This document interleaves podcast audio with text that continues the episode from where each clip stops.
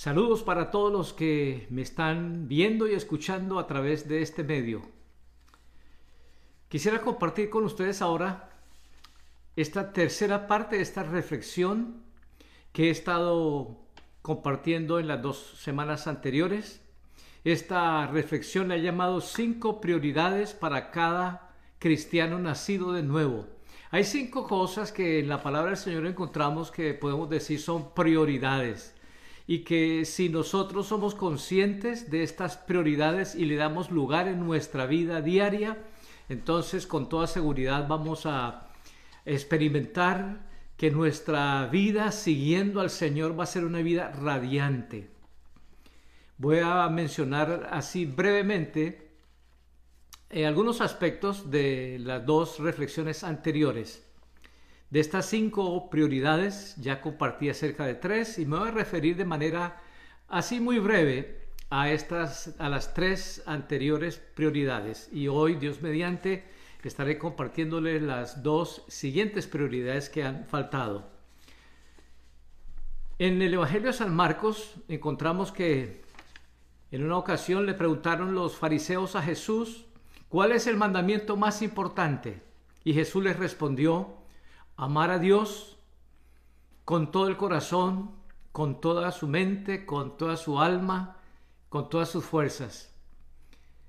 Este es el principal mandamiento, como él les respondió. También el Señor les dijo el siguiente, es también importante amar a tu prójimo como a ti mismo.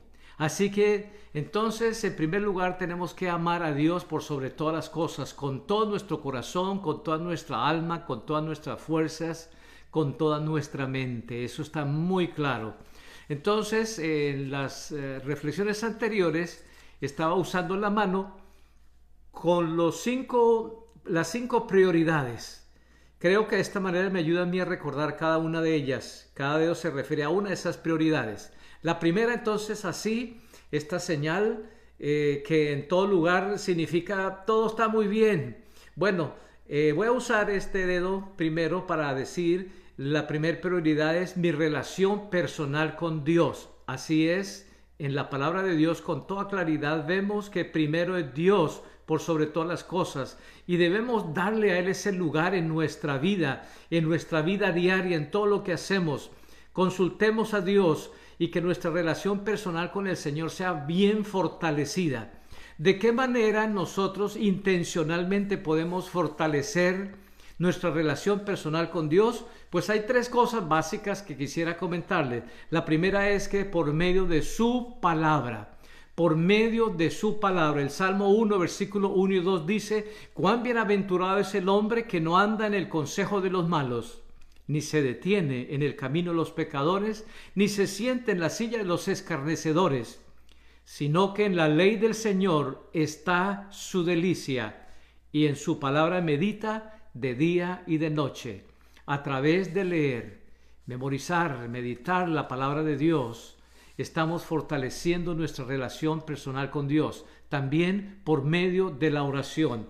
San Lucas capítulo 18 versículo 1 Jesús le enseñó y le dijo a sus discípulos, dice así, también les refirió Jesús una parábola sobre la necesidad de orar siempre y no desmayar.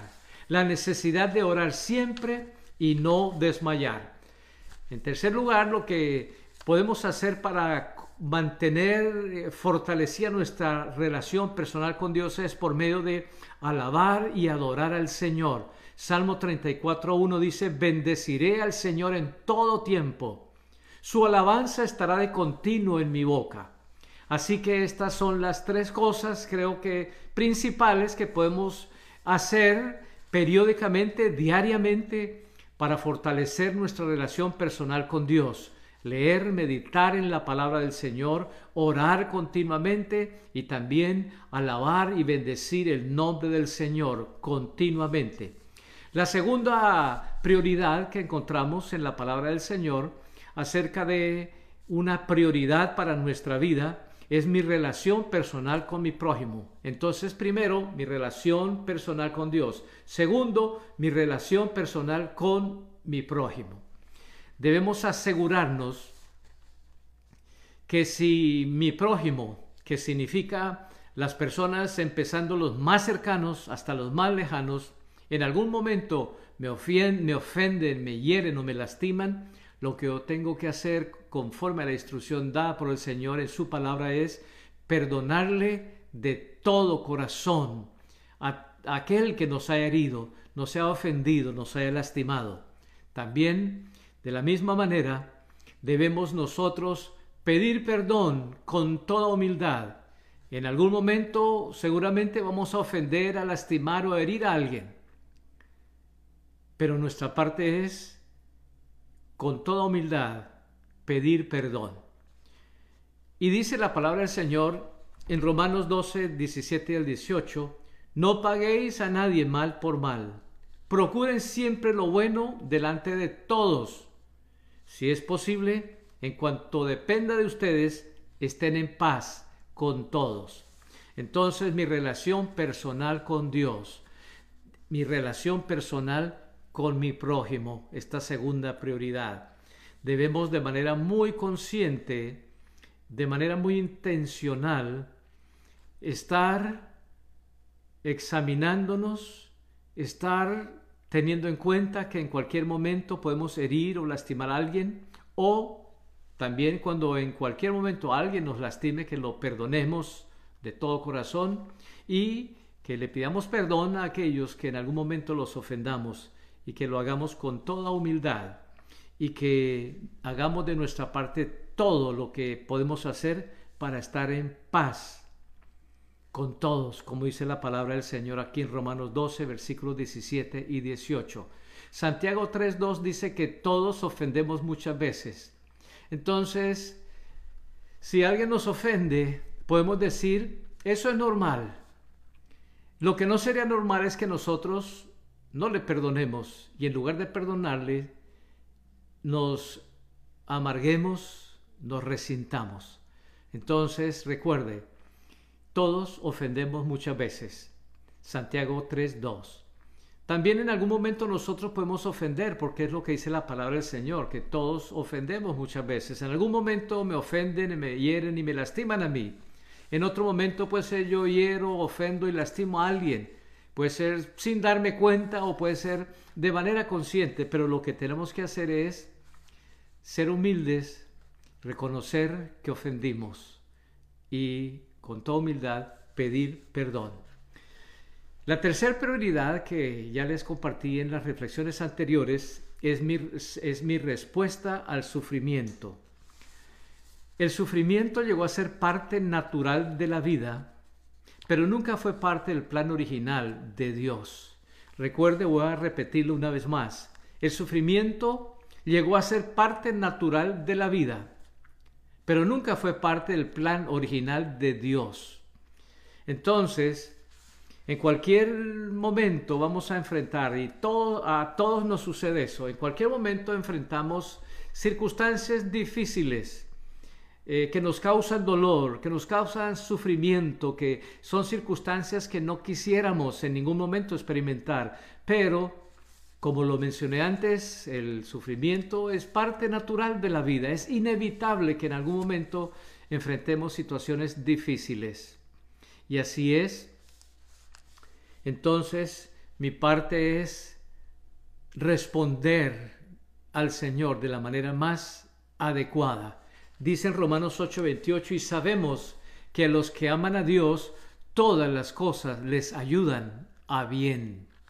Entonces, cuando estemos pasando por alguna dificultad, algún sufrimiento, alguna circunstancia de dolor, de desánimo, de desilusión, eh, la forma que sea que nos afecte, recordemos, el Señor dijo en su palabra que a los que a Él le amamos, todas las cosas nos van a ayudar para bien todo lo que nos suceda a los que amamos al Señor, el Señor tiene la capacidad y por su gracia y misericordia va a hacer que esa circunstancia obre para bien. Todo lo que nos suceda, lo bueno, lo malo y lo feo, en la mano del Señor Él puede cambiarlo todo y hacer que obre para nuestro bien.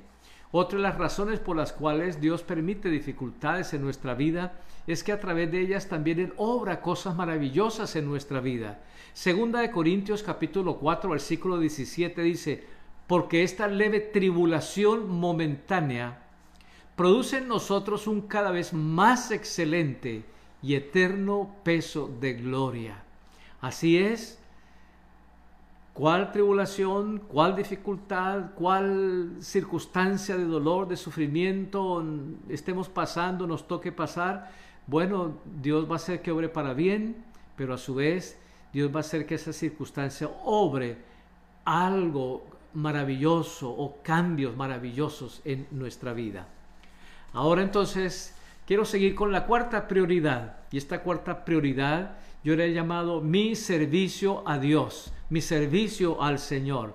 Hay en más de 100 versículos en el Antiguo y el Nuevo Testamento que nos hablan de servir, eh, el servicio que está relacionado con servir a Dios, con servir a mi prójimo y con servirnos los unos a los otros.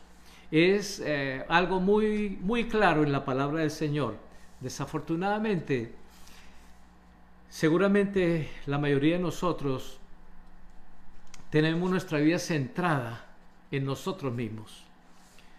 Mis planes, yo tengo mis planes, mis sueños, tengo mis eh, deseos, mis metas. Y está bien tener todo eso, pero asegurémonos de que no todo eso va a girar alrededor mío, alrededor de mi persona, sino que yo debo abrir ese círculo y para que también en mis planes esté el servir y bendecir a otros. En mis metas y en mis sueños sea invertir parte de mi vida bendiciendo a otros, sirviendo a otros. Dios desea que con todo lo que Él nos ha dado y lo que ha hecho en nuestra vida, podamos ser un canal de bendición para compartirlos con, compartirlo con otros. En nuestro tiempo, por ejemplo, debemos de alguna forma sacar tiempo para invertirlo ayudando a alguien, sirviendo a alguien, y que no sea solo en nuestro círculo inmediato, nuestra familia, sino fuera ese círculo, ayudar a otros, porque ese es el plan del Señor, que podamos bendecir a otros, a nuestra familia, empezando con ellos y de ahí abriendo el círculo para bendecir a otros con nuestro tiempo, con los recursos que el Señor nos dio, con los talentos, con las habilidades que el Señor nos dio, con el entendimiento de su palabra que Él nos dio, poder compartirla para edificar y ayudar a otros, con experiencias también aún quizás difíciles, que hemos experimentado, que hemos vivido. Dios desea que compartamos de esas experiencias, en qué manera el Señor nos guió, en qué manera el Señor nos fortaleció, en qué manera el Señor nos, nos consoló en medio de esas dificultades. Hay tantas personas que seguramente a nuestro alrededor necesitan ser animados, que pues necesitan alguna ayuda y esta es la oportunidad que tenemos ¿Cuántos están quizás en la cárcel, quizás en un hospital eh, o en su casa enfermos? Podemos visitarles, podemos orar por ellos y podemos extendernos, eh, extendernos a ellos y bendecirlos. San Mateo capítulo 20, versículos 25 al 28 dice, Entonces Jesús llamándolos les dijo, ¿sabéis que los gobernantes de las naciones se enseñorean de ellas y los que son grandes ejercen sobre ellas potestad? Mas entre ustedes no será así, sino que el que quiera hacerse grande entre ustedes será su servidor, y el que quiera ser el primero entre ustedes será su siervo. Como el Hijo del Hombre no vino para ser servido, sino para servir y para dar su vida en rescate por muchos. Jesús dice que Él no vino para ser servido, sino para servir y dar su vida por otros, y así lo hizo el Señor, Él sirvió y dio su vida. De la misma manera dice la palabra del Señor que nosotros no debemos esperar ser servidos, sino más bien servir y bendecir a otros, invertir de parte de la vida que el Señor nos dio para bendecir a otros. Mateo capítulo 25 versículos 35 al 40. Porque tuve hambre y me diste de comer tuve sed y me diste de beber, Fui forastero y me recogiste. Estuve desnudo y me cubriste. Enfermo y me visitaste. En la cárcel y viniste a mí. Entonces los justos le responderán diciendo, Señor, ¿cuándo te vimos hambriento y te sustentamos? ¿O sediento y te dimos de beber? ¿O cuándo te vimos forastero y te recogimos? ¿O desnudo y te cubrimos? ¿O cuando te vimos enfermo o en la cárcel y vinimos a ti? Y respondiendo el Señor les dirá, de cierto les digo, que en cuanto lo hiciste a uno de estos mis hermanos más pequeños, a mí lo hiciste. Cada vez que nosotros nos extendemos para servir, para bendecir, para ayudar a otros, el Señor nos dice que lo estamos haciendo a Él. Y así es, es al Señor a quien servimos le extendemos nuestra mano de bendición y ayudamos a otra persona, lo estamos haciendo directamente al Señor. Y en la medida que nosotros obramos de esta manera, entonces Dios va a ser glorificado. Mateo 5:16 dice, así alumbre vuestra luz delante de los hombres, para que vean sus buenas obras y glorifiquen a vuestro Padre que está en los cielos en la medida que nosotros nos extendemos a servir a otros, con toda seguridad, esto va a permitir que otros vean a Cristo en nuestra vida y van a glorificar a Dios. Nuestro servicio debe ser generoso y de buena voluntad. Generoso es decir, sin esperar absolutamente nada a cambio, ni siquiera esperar que las personas estén agradecidos porque les hemos ayudado, porque los hemos bendecido, porque nos hemos extendido a ellos en una situación en que ellos necesitaban. No importa si no lo aprecian o no lo reconocen. ¿Por qué? Porque estamos haciéndolo al Señor directamente. También nuestro servicio a otros, aparte de ser generoso, debe ser de buena voluntad, es decir, no por obligación sabiendo que también el Señor se da cuenta de lo que estamos haciendo y con toda seguridad Él lo va a recompensar. Efesios 6, capítulo 7, versículo 8 dice, sirviendo de buena voluntad como al Señor y no a los hombres, sabiendo que el bien que cada uno hiciere, ese bien también lo recibirá del Señor. Leí en Efesios capítulo 6, versículos 7 y 8.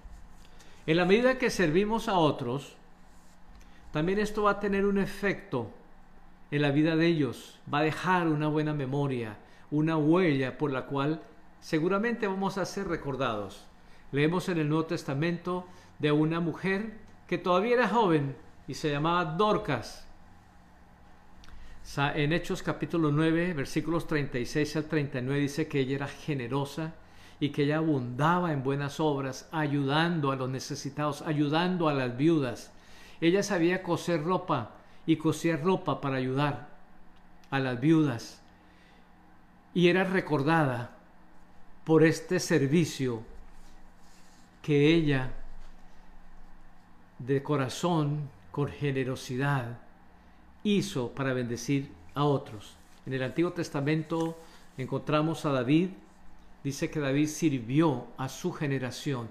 David sirvió a sus padres, David sirvió a sus hermanos, David sirvió a su pueblo Israel.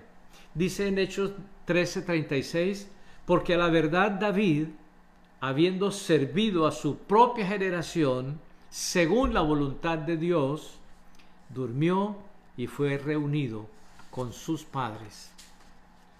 Entonces, concluyendo este cuarto punto, esta cuarta prioridad, quisiera animarles a que tomen tiempo periódicamente para examinarse y tratar de ver en qué medida han estado sirviendo a otros, para que de esta manera, cuando nosotros nos examinamos y consideramos las cosas, nos van a ayudar a ver, porque si no, fácilmente vamos a estar centrando nuestra vida y todos nuestros recursos y todo nuestro tiempo y todo nuestro accionar y nuestro vivir centrado en nosotros mismos.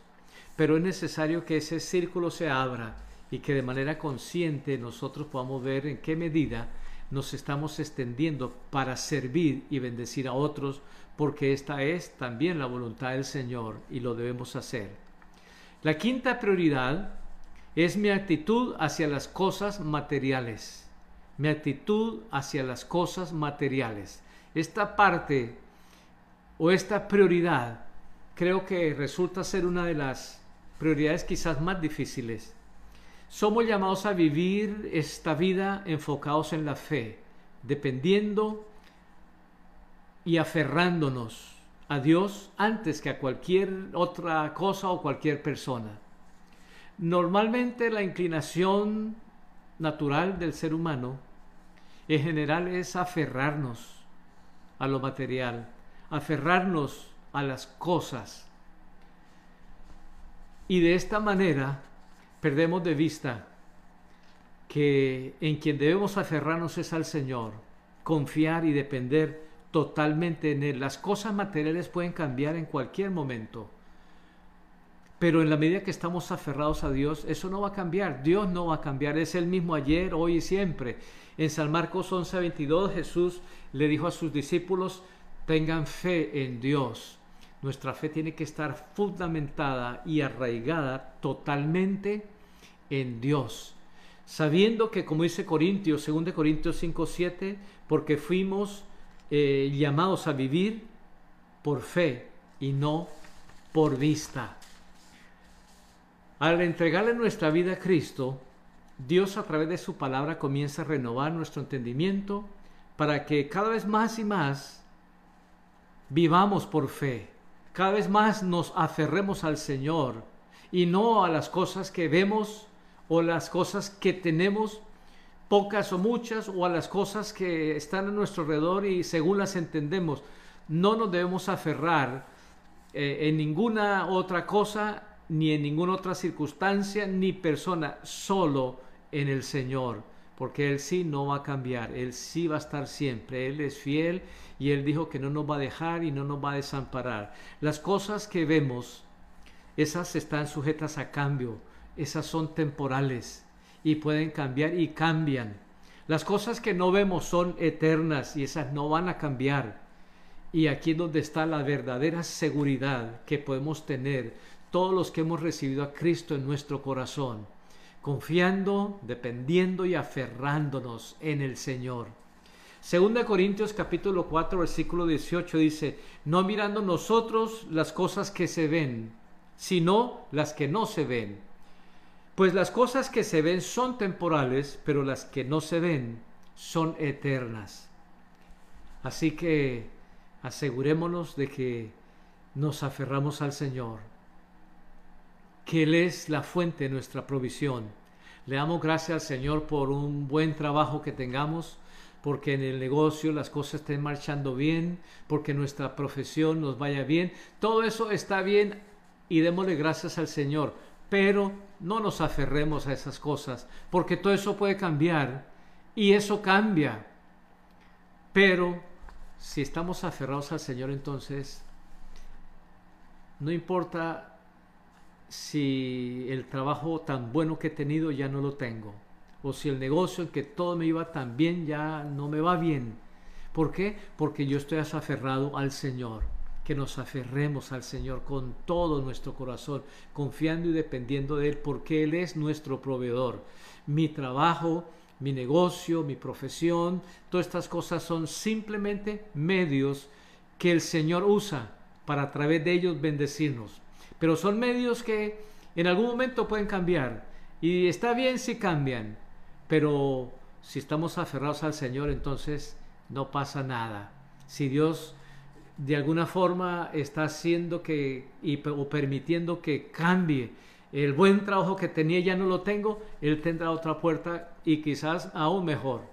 Y así sucesivamente. Entonces, de esta manera no vamos a aferrarnos a lo que vemos o a lo que tenemos.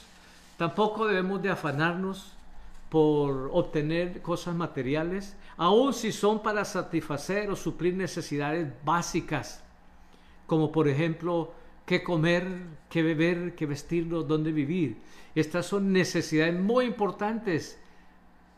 Pero el Señor dijo que iba a proveernos, que Él iba a cuidarnos, que no nos iba a desamparar, que no nos iba a dejar. Mateo capítulo 6, versículos 31 y 32, no se afanen pues diciendo qué vamos a comer, o qué vamos a beber, o con qué nos vestiremos, porque los incrédulos buscan todas estas cosas, pero vuestro Padre Celestial sabe que tenemos necesidad de todas estas cosas. Más bien, busquen primero el reino de Dios y su justicia, y todas estas cosas les van a ser añadidas. Aquí el Señor está diciéndonos que no nos afanemos, que no nos preocupemos, qué vamos a comer, qué vamos a beber, con qué nos vamos a vestir, dónde vamos a vivir, porque Él sabe que tenemos necesidad de estas cosas y Él dijo que las va a dar por añadidura. Esa es su promesa y el Señor lo ha cumplido y lo cumplirá siempre.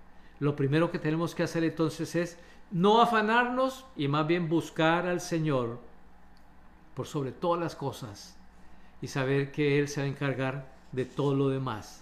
Y de esta manera entonces vamos a poder vivir una vida que es radiante en la fe y dependencia y confianza en el Señor, porque Él se encargará de todo, de todo lo demás. Nuestra actitud hacia las cosas materiales. Debemos también tener en cuenta que hay un solo dueño de todas las cosas. Dios es el único dueño de todas las cosas. A Él le pertenece todo. Yo ni nadie tenemos nada que podamos decir esto es mío. ¿Por qué? Porque no somos propietarios de nada, no somos dueños de nada. Lo que tengamos, sea poco, sea mucho, simplemente es lo que Dios nos ha confiado para que nosotros lo, administremos bien, lo usemos bien, lo cuidemos y seamos bendecidos con lo poco o lo mucho que el Señor nos haya dado. Pero no es nuestro, le pertenece al Señor. Y no para que nos aferremos a estas cosas, sino para que nos aferremos más bien a Él. Algunos versículos le quiero compartir acerca de que Dios es el dueño de todo. Hay muchísimos versículos, pero solo algunos les voy a compartir. El primero es Deuteronomio capítulo 10, versículo 14. He aquí, de Jehová tu Dios son los cielos, y los cielos de los cielos, la tierra y todas las cosas que hay en ella. Todo es del Señor. Así que con este versículo pues ya nos está diciendo con toda claridad que Él es el dueño de todo y que nosotros no somos dueños de nada. Solo somos administradores de los recursos que Él nos ha proveído, nos ha confiado, sean pocos o sean muchos. Ageo capítulo 2 versículo 8. Mí es la plata y mío es el oro dice Jehová de los ejércitos. Salmo 24.1, de Jehová es la tierra y su plenitud, el mundo y los que en él habitan. Salmo 50, versículo 10, porque mí es toda bestia del bosque y los millares de animales en los collados me pertenecen. Si yo necesitase algo, no te lo pediría a ti, porque mío es el mundo y su plenitud. Hay muchísimos más versículos que nos dicen de diferente manera que el Señor es el dueño de todo. Pero creo que con esto es suficiente que nos demos cuenta que así es, todo le pertenece al Señor. Él es el único dueño, el dueño de todo. Yo soy simplemente su administrador. Y Corintios, 1 Corintios 4.2 dice, ahora bien se requiere de los administradores que cada uno sea hallado fiel como administradores de las cosas que Dios nos ha confiado, sean pocas o sean muchas, necesitamos ser fieles, cuidar bien, administrar bien los recursos que el Señor nos haya confiado, las cosas que Él nos haya confiado. Y eso es nuestra parte, simplemente ser fieles en administrar y cuidar, porque no somos los dueños, el Señor es el dueño y el dueño de todo. Desafortunadamente, la mayoría de las personas tenemos una actitud que es muy posesiva de las cosas materiales. A tal punto que podemos decir esto es evidente desde nuestra infancia, desde muy pequeños. Cuando por ahí aprendemos a decir palabras, eh, es muy común ver al niño pequeño va a la casa de algún familiar y ve un juguete ahí de su primito, de quien sea, y agarra el juguete y dice, mío, mío, y no lo quiere soltar. Y cuando ya puede armar esa, una, una frasecita, entonces ya lo dice, esto es mío. Así. Y bueno, crecemos pensando, creyendo que tenemos cosas, que cosas nos pertenecen, que somos dueños de cosas, pero en realidad, de acuerdo a la palabra del Señor, no somos dueños de nada. No puedo decir, esto es mío. Pero crecemos con esa actitud posesiva de las cosas materiales. Y no está mal que tengamos cosas, que poseamos cosas materiales. Pero lo que sí está mal es que las cosas materiales nos tengan o nos posean a nosotros. Hay una diferencia entre tener cosas materiales o que las cosas materiales nos tengan a nosotros. Entonces, la conclusión de esta reflexión es que confiamos, confiemos, aferrémonos al Señor, no a nada más. Veamos las cosas materiales en la perspectiva correcta como Dios las estableció, que Él es el dueño de todo y que simplemente Él nos concede de las cosas que a Él le pertenecen para que nosotros seamos bendecidos, las disfrutemos, las cuidemos, las administremos bien, pero no somos los dueños de las cosas, solo el Señor es el único dueño y de todo. Termino con este versículo que está en San Mateo capítulo 6, versículo 24, porque este versículo nos dice algo que lo debemos considerar. De cierta manera, eh, es fácil entender lo que nos dice, pero en realidad su contenido es, es profundo y es necesario que nosotros veamos, empecemos por entender lo que con facilidad nos dice, pero ahí que podamos ver también con profundidad lo que realmente significa. San Mateo capítulo 6, versículo 24 dice, ninguno puede servir a dos señores, porque o aborrecerá al uno y amará al otro, o estimará al uno y menospreciará al otro. No podéis servir a Dios y a las riquezas. Está fácil de entender lo que nos dice, pero es más profundo de lo que pensamos. Lo que el Señor aquí nos está diciendo es que Él es el Señor, pero hay otro amo o otro Señor que compite muy fuerte por el control y el señorío de los corazones del ser humano. Y ese otro que el Señor lo llamó aquí Dios es el dinero. No podemos servir a Dios y a las riquezas. No podemos servir a Dios y a las cosas materiales. Es decir, tenemos que asegurarnos que vamos a hacer lo que el Señor nuestro Creador nos dice, que en toda decisión que nosotros tomemos, más bien, le consultemos al Señor y no a nuestra billetera. Si es un viaje que tenemos que hacer, preguntémosle al Señor si Él quiere que hagamos ese viaje. Y no tengo que hacer este viaje o tengo que hacer aquella compra. A ver la billetera, ¿qué dice? ¿Hay o no hay? porque así es. Y esto no es fácil de entenderlo, no es fácil de, en lo práctico, tenerlo en cuenta. ¿Por qué? Porque hemos crecido siempre consultando nuestra billetera en todas las cosas. ¿Qué tengo y qué puedo hacer? Pero más bien debemos saber que al entregarle nuestra vida a Cristo, ya somos llamados a servir a un solo Señor, al Señor Dios Todopoderoso, a quien debemos consultarle, a quien debemos preguntarle, de quien nos debemos asegurar que nos está dando claridad de esa decisión que vamos a tomar. Es al Señor a quien debemos preguntarle y consultarle si es su voluntad. Y si es su voluntad, entonces Él nos va a dar esa claridad y a su vez Él va a proveernos los recursos, porque Él es nuestro Señor y es a Él a quien servimos. Porque no podemos servir al Señor y a, su vez servir a este otro Señor llamado riquezas. Que sirvamos al Señor con todo nuestro corazón.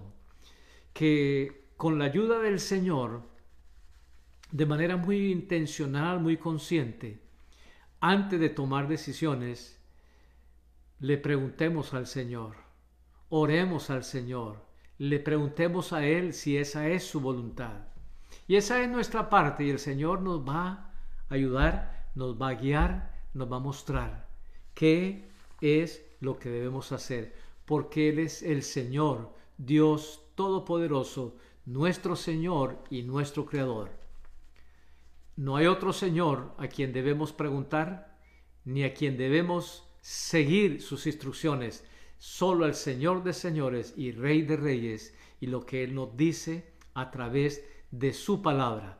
Entonces, todo esto tiene que ver con estas cinco prioridades que ahora estoy concluyendo eh, en estas eh, últimas ah, reflexiones que compartí con ustedes. Primero, mi relación personal con Dios. Si no recuerda ninguna de las otras, bueno, si primero es el Señor, si de manera consciente estás fortaleciendo tu relación personal con el Señor, te puedo asegurar todo lo demás va a estar bien. Pero de ahí sé que el Señor nos va a guiar para que estemos en la mejor actitud y en paz con mi prójimo, porque es mi prójimo también tiene su lugar y debemos estar en paz con mi prójimo, amándolo, eh, sirviéndole, perdonándole. En tercer lugar, mi, mi respuesta al sufrimiento o a las dificultades. En la palabra de Dios encontramos muchísimas instrucciones para que podamos en esas situaciones difíciles responder como el Señor quiere. Aceptar que es una realidad las dificultades que estamos viviendo y pedir que el Señor nos guíe. ¿Qué debemos hacer? cómo debemos responder a las dificultades que enfrentemos. En cuarto lugar, mi servicio a Dios, mi servicio a otros. En la medida que yo sirvo a otras personas, estoy sirviendo al Señor. Y servir al Señor implica servir a otras personas, porque eso es lo que Jesús mismo nos dijo. Él no vino para ser servido, sino para servir y dar su vida en rescate por muchos. Y el Señor desea que nosotros, de esta vida que nos ha dado, también invirtamos parte de esta vida que Él nos da para servir y bendecir a otros. Y por último, que nuestra actitud hacia las cosas materiales sea dándole lugar que Dios le dio a las cosas materiales, para que de esa manera las cosas materiales en el lugar que Dios les estableció puedan ser de bendición para nosotros. De lo contrario, entonces en lugar de ser de bendición, pues van a ser un tropiezo y a limitar que nos aferremos y confiemos totalmente en Dios, que Él se encargará del resto. Que el Señor los bendiga, mis hermanos.